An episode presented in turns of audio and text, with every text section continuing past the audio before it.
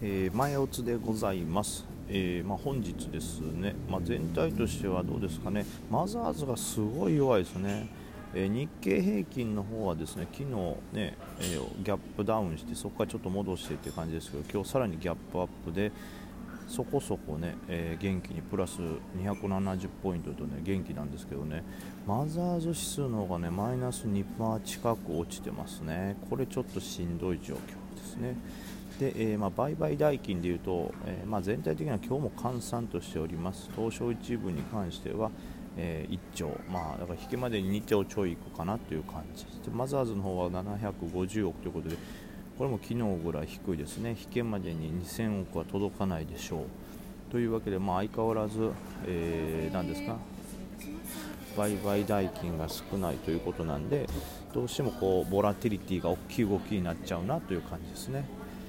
はい。うんまあ、マザーズちょっとここ頑張ってくれないとここで反発できないともう一段下が見えてくるという感じですね。まあただねここを簡単に割るっていうほどこうなんか悪材料があってセリクラになるような流れではないと思うんで、はい、この1150円あたりを底としてちょっと横横になるのかなとか。想像して、えー、トレードしようと思っておりますけども、はい、で全体としてはですね今日は水素系はちょっと弱いですね。水素系から資金が抜けてまた EV 関連に戻ってきているという感じですね。これは昨日の5番からちょっと見られた動きなんで、まあ、ラジオの方でも昨日の、えー、引け後ですかね。そのような話を多分してたと思います。ちょっとどうやったりしてたんでそれで、えー、うっかり忘れてたりしてます。でも多分昨日の5番のドヤもえーと、EV 関連に資金が戻ってきたことに関してそれが当たったよってことだったんで、まあ、今日はその昨日の5番のラジオでも言ってた通りの動きになってるかと思います。それ以外ではちょっと新しいテーマが出てましてですね、えー、まあ、スマートシティ構想というのでジョルダンそして液炭で B マップあたりもちょっと反応したんかなという感じですかね。スマートシティ関連銘柄といったところですね。まあ、この都市の IT 化を進めようみたいなのが新しく始まってると。トヨタも本腰なんかいうねニュースもちょっと前に出てましたけども、まあ、今日新たにニュースが出てという感じですね。これがだからこう、うん、これもだからあんまり普段の考えと長く続かないというか自分のイメージですけどジョルダンってあんまりこうすぐに張り付くっていう感じじゃないんですよね。S 高行っても結構売りが降ってきてっていう、まあ、今までのしこりなのか何なのかそういう癖がある銘柄っていう感じなんでぐーっと長く上がるっていうイメージじゃないですけども、はい、スマートシティ構想と、まあ、あの中国の構想に対抗ということで東南アジアに、まあ、日本が26都市東南アジア26都市に政府が売り込んでいくというのもあってまあ、昨日引け後に出たニュースですね、それ材料紙でジョルダンとか、そういうスマートシティ関連が上がっておりますと。でそれ以外ではですね防衛関連も上がってるんですね。これは、えー、日本がですね今までのミサイルよりも長距離のミサイルを作ると作るというよりも今まで持ってたミサイルを長距離の射程になるように、えー、ちょっと改良するみたいなね12式地対艦誘導弾っていうのをえー、今まで百数十キロ射程だったのを数百キロに伸ばすということで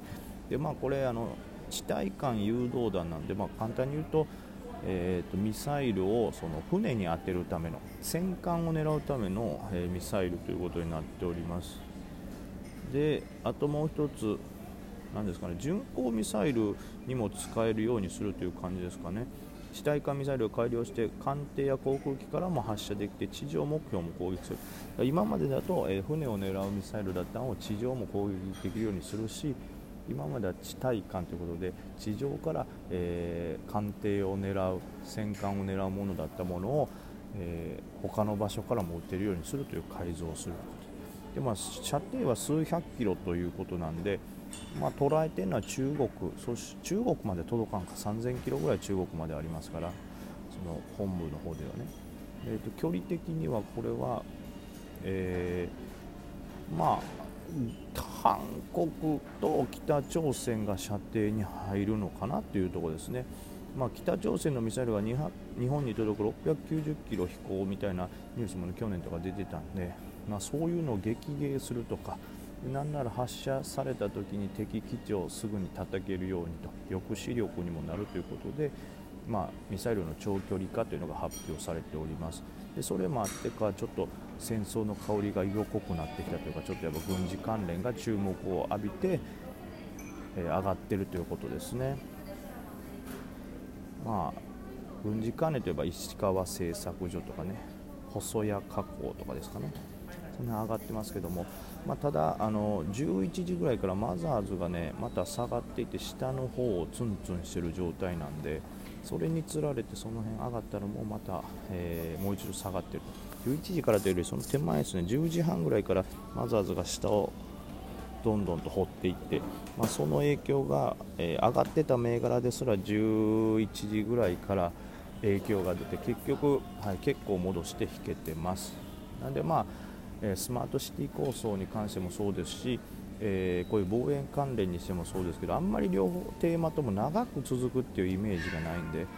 基本的には僕はまあ5番は狙わないかなというかまあ今日限りになるかなという印象です。じゃあ次はどこが伸びるのかというとまあ、この辺難しいですけどまた戻ってきてる EV 関連であるとか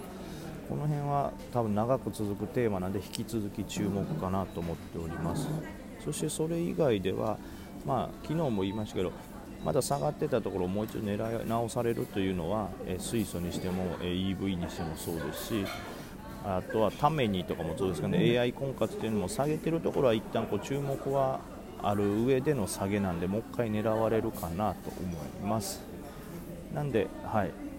一旦上げた後に下がってしまってるちょっとお示してるっていう銘柄に関して注目度高いとこだけを優先的に5番、えー、狙っていけたらと思います。だから大気アクシスとかもなんかねもうちょっとワンチャンありそうかなとチャート的にもそうですけど、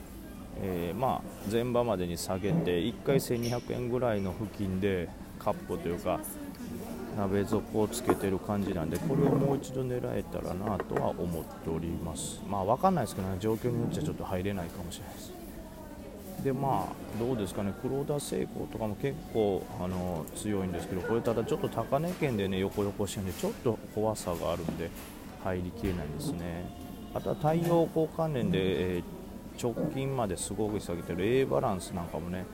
ちょっと底堅いような動きになってるんで、まあ、そこ付近を狙って勝って割れたらすぐ逃げみたいな戦いになりますかね。でその他では、まあ、さっきも言いましたためにとかも深押ししたら狙いたいなとはちょっと思いますけど、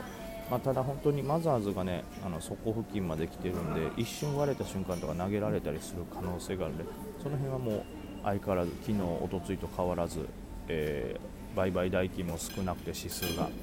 えー、ボラティリティの大きい動きになっているのでその辺は警戒しつつまあ、さっき言ったあたりの銘柄狙えたらなと思ってます。IMV なんかもねもうちょっと下の方来て底堅いとね狙いたいチャートにはなっております。あと NPC とかね。